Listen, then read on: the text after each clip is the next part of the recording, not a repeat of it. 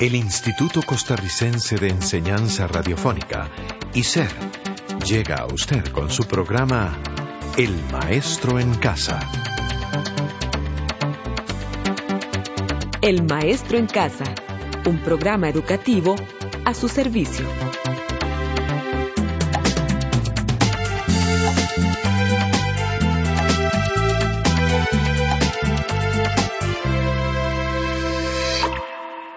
Muchas gracias por sintonizarnos en esta emisora amiga para escuchar un programa más del Maestro en Casa.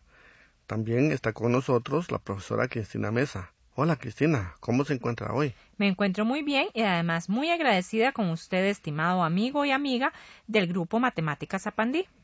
Edgar, qué rápido vamos. Ya nos encontramos en la semana sexta. De verdad que sí, vamos rapidísimo. Para esta semana tenemos como objetivo aplicar los derivados del teorema de Pitágoras en la resolución de problemas.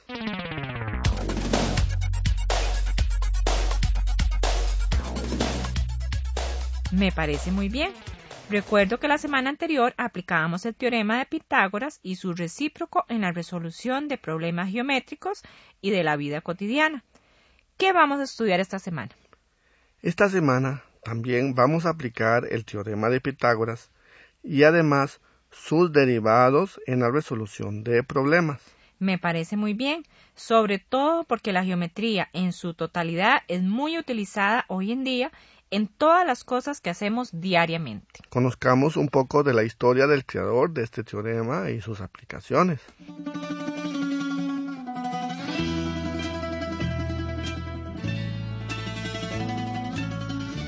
Quién era ese señor llamado Pitágoras? Parece que fue muy inteligente cuando vivió. Cuenta la historia que Pitágoras fue un filósofo y matemático griego que vivió en el periodo comprendido entre los años 585 y 500 antes de nuestra era. Fue un hombre místico y aristócrata que fundó la escuela pitagórica cuyo símbolo era el pentágono y que se dedicaban al estudio de la filosofía, la matemática y la astronomía. ¿Qué dice el teorema de Pitágoras? El teorema de Pitágoras dice lo siguiente. El área del cuadrado construido sobre la hipotenusa de un triángulo rectángulo es igual a la suma de las áreas de los cuadrados construidos sobre los catetos. Edgar, me parece que existe otra versión del teorema de Pitágoras. La verdad es que sí. La anterior versión es la versión griega, y la que usted ha escuchado actualmente es la versión moderna que dice lo siguiente. En un triángulo rectángulo, el cuadrado de la hipotenusa es igual a la suma de los cuadrados de los catetos. ¿Y cómo lo escribimos matemáticamente? Lo escribimos como h a la 2 es igual a a a la 2 más b a la 2, donde a y b son las medidas de los catetos y h es la medida de la hipotenusa.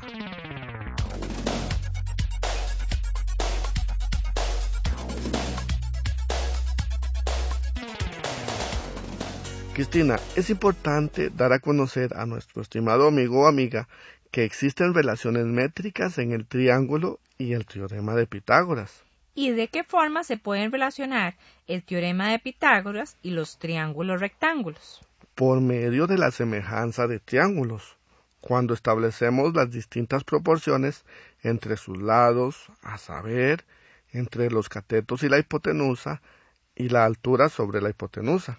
¿Cómo es posible que se genere esa serie de relaciones métricas? Estas relaciones métricas se generan debido a que la altura trazada sobre la hipotenusa de un triángulo rectángulo divide a este en dos triángulos, cada uno de los cuales semejantes a aquel. Edgar, si tengo el triángulo rectángulo C, B, A, rectángulo en A, ¿cuáles dos triángulos rectángulos determina con la altura D sobre la hipotenusa. Se determinan dos triángulos semejantes al mayor y también triángulos rectángulos.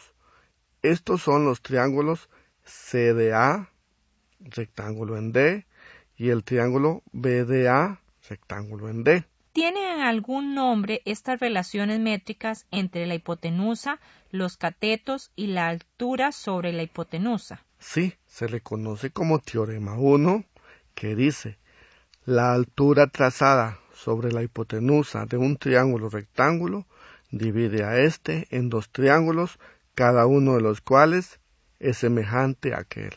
Con este teorema 1 me imagino que se genera el teorema 2. Exactamente. Se genera el teorema 2 que dice, en un triángulo rectángulo, la altura trazada sobre la hipotenusa es media proporcional entre las dos partes en que divide a esta. La altura trazada sobre la hipotenusa es media proporcional, surge porque los dos triángulos, tanto el mayor como los dos que se determinan con la altura sobre la hipotenusa, son triángulos semejantes. Claro que sí. Es por esa razón que este teorema 2 también puede enunciarse de la siguiente manera. En todo triángulo rectángulo, el producto de los catetos es igual al producto de la hipotenusa y la altura trazada sobre ella. O sea que si B y C son los catetos y A y H son la hipotenusa y la altura trazada sobre ella, podemos escribir la expresión B por C es igual a A por H. Cristina, consideremos el siguiente triángulo rectángulo donde los catetos miden 6 y 8 centímetros y la altura 10 centímetros. ¿Cuál es la medida de la altura sobre la hipotenusa? Me parece que es fácil de calcular la medida de la altura sobre la hipotenusa, según dice el teorema 2. En un triángulo rectángulo, el producto de los catetos es igual al producto de la hipotenusa y la altura trazada sobre ella. En este caso, los catetos son 6 y 8, se multiplican y obtenemos 48. Como queremos saber cuál es la altura y la hipotenusa mide 10 centímetros, entonces dividimos 48 entre 10 y obtenemos 4,8. O sea que la altura sobre la hipotenusa mide 4,8 centímetros.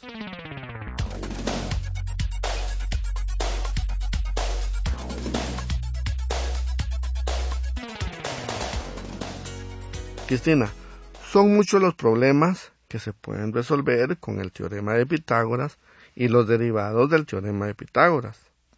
Estimado amigo o amiga, en el texto básico y los distintos apartados de esta semana sexta, usted puede estudiar más ejemplos de problemas que se pueden resolver con los derivados del teorema de Pitágoras.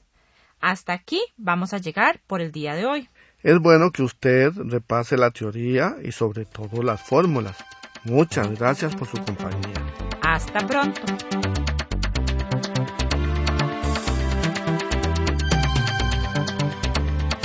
Este programa fue producido por ICER en colaboración con el Ministerio de Educación Pública.